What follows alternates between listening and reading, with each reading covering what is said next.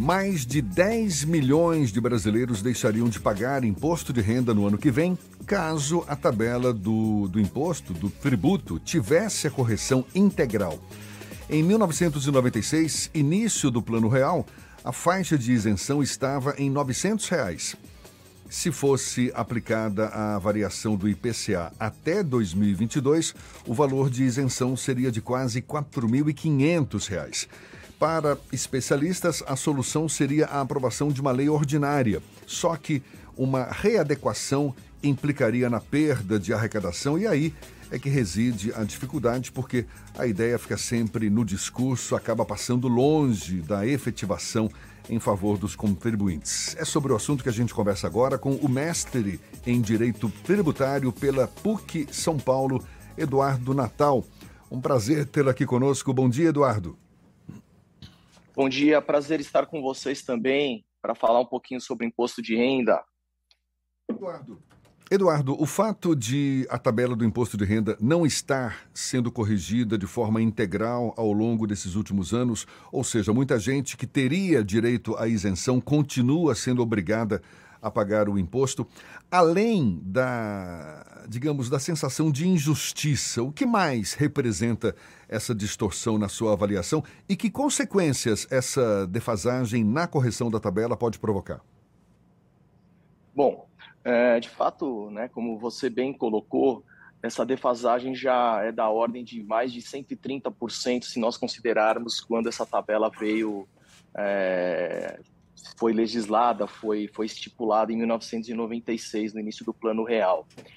De fato, esse ponto é muito relevante porque é, uma boa parte do, do, do, da inflação foi corroída, né, com, com, boa parte do salário foi corroído por, com base na inflação e a tabela sem uma correção, a última correção foi em 2015, não chegou a atingir um patamar é, relevante em termos de, de justiça fiscal, então, é, o que acontece é que o, o trabalhador, a pessoa que, que, que, tem o rendimento, ela fica penalizada é, tanto pela inflação como pela falta de correção da tabela. E isso acaba ocasionando, sem dúvida nenhuma, um poder de compra, uma renda líquida né, para essa pessoa disponível para que ela possa utilizar no seu dia a dia menor. Né, porque se essa tabela viesse a ser atualizada, inclusive com um aumento dos patamares da primeira faixa, da faixa de isenção, certamente sobraria mais dinheiro no bolso do contribuinte para ele poder fazer o consumo dele diário. Né? Esse é o principal aspecto. Doutor Eduardo uh, Ernesto falando aqui, uh, eu vejo que essa questão da não correção da tabela do imposto de renda serve duas vezes para quem está no governo. A primeira porque aumenta a arrecadação, e a segunda, porque serve para o governante de plantão, quando for candidato à reeleição, quando quiser eleger o sucessor, prometer também a correção da tabela, que é uma promessa que a gente vê desde a substituição uh, do ex-presidente Fernando Henrique, a disputa seguinte que o Lula ganhou, depois veio a Dilma, depois veio o Temer, o Bolsonaro, todo mundo sempre promete. Se essa correção for feita, como se diz agora, isentar quem ganha até 5 mil e, e poucos reais, é, como é que um governo conseguiria compensar a perda dessa arrecadação? Quem é que vai pagar o imposto que o trabalhador deixaria de pagar, esse trabalhador que ganha, que ganha até 5 mil reais? Bom, Ernesto, é, de fato, essas promessas sempre vêm às vésperas das eleições. É, já não de hoje, temos aí promessa de que pelo menos até quem ganha até cinco salários mínimos deveria ser isento do imposto de renda, não, não é o que acontece hoje. Hoje a faixa de isenção está em R$ 1.903 e alguns centavos, portanto bem longe de que daquilo que se configuraria como cinco salários mínimos, né? O salário mínimo está na faixa de R$ 1.200.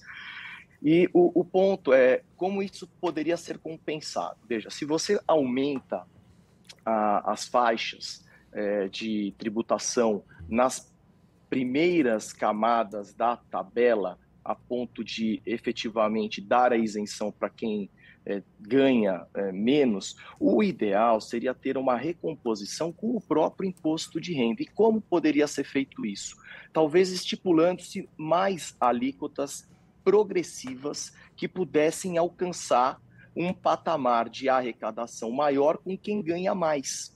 Então, aquele é, é, cidadão, aquele contribuinte que tem uma capacidade contributiva maior, pagaria alíquotas maiores, até mesmo, por que não dizer, da alíquota máxima hoje de 27,5%. Essa seria uma forma, dentro do, da própria estrutura do imposto de renda da pessoa física, para se fazer uma melhor distribuição da justiça fiscal. Por outro lado, o que nós temos hoje, inclusive um projeto de lei que não que acabou ficando parado no Senado, é, que é o projeto de lei 2337 de 2021, é uma amarração que o governo atual tinha feito junto com a Receita Federal para se tirar alguns benefícios e algumas é, é, e também passar a tributar a distribuição de dividendos de pessoa jurídica. Então, isso de uma certa forma é, equilibraria, segundo o governo, uh, essa, vamos dizer, renúncia de arrecadação na base da tabela do imposto de renda da pessoa física, passando a arrecadação a é, ser um pouco maior ou maior é, em relação às pessoas jurídicas. Na minha opinião, não seria essa a melhor solução. Eu acredito que readequar as alíquotas da própria tabela do imposto de renda, escalonando-se e se estipulando novas, novos degraus é, é, de alíquotas, novas é, disponibilidades de alíquotas, seria o ideal para se remanejar essa perda de arrecadação. Um outro ponto, se me permite, Ernesto, só para complementar, porque acho que é relevante, é também verificar como vai ficar o desconto, né? Porque o imposto de renda da pessoa física ele concede também a possibilidade do contribuinte ter descontos com alguns itens básicos do seu dia a dia, como é, gastos médicos, é, gastos com escolaridade de filhos, entre outros. Então, toda essa estrutura deveria ser revista. Para a gente encerrar, Eduardo, é, com a não correção integral da tabela do imposto de renda, é óbvio que o governo continua com a arrecadação em alta, mas não é um contrassenso ao mesmo tempo, porque a, a população acaba se empobrecendo mais ainda, não? Não, sem dúvida. É que um ponto, na minha visão, que é muito relevante, que também tem já dois, duas propostas importantíssimas no Congresso Nacional, é, seria a reforma tributária e que tocasse diretamente nos tributos que incidem sobre o consumo. A gente tem uma tributação, e o contribuinte também, inclusive de baixa renda, ele paga muito tributo como reflexo de toda a tributação da cadeia é, de produção e também de revenda ou de venda de produtos. Né?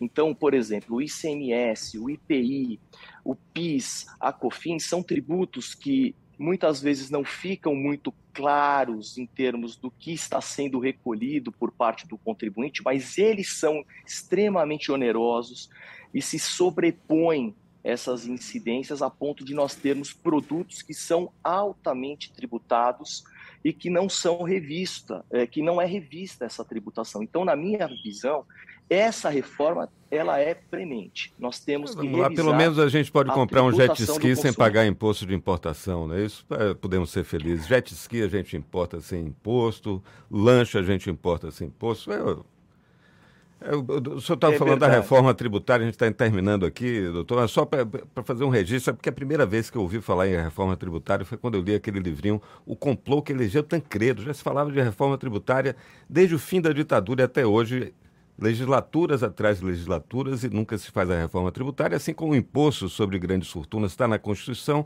e nunca foi regulamentado até hoje, né? Sem dúvida, são pontos que são sempre comentados, mas a gente não, o Brasil não consegue se organizar para fazer com que isso venha realmente a ser implementado, tanto imposto sobre grandes fortunas, como também essa reforma tributária para deixar o nosso sistema mais claro, mais, mais ágil justo, né? é, e mais justo, principalmente com relação à parte do consumo. Eu acredito que os tributos que estão embutidos em toda a cadeia de consumo são extremamente caros, extremamente onerosos para todos os contribuintes e atuam de maneira silenciosa, corroendo o, é, o ganha-pão, o bolso do trabalhador. É mais uma das injustiças que a gente tem que lidar no nosso dia a dia. Eduardo Natal, mestre em Direito Tributário pela PUC São Paulo, muito obrigado pela sua disponibilidade, pela atenção dada aos nossos ouvintes. Bom dia e até uma próxima. Muito obrigado, bom dia a todos. Fiquem com Deus. Um abraço. Agora, 8h48 na tarde, FM.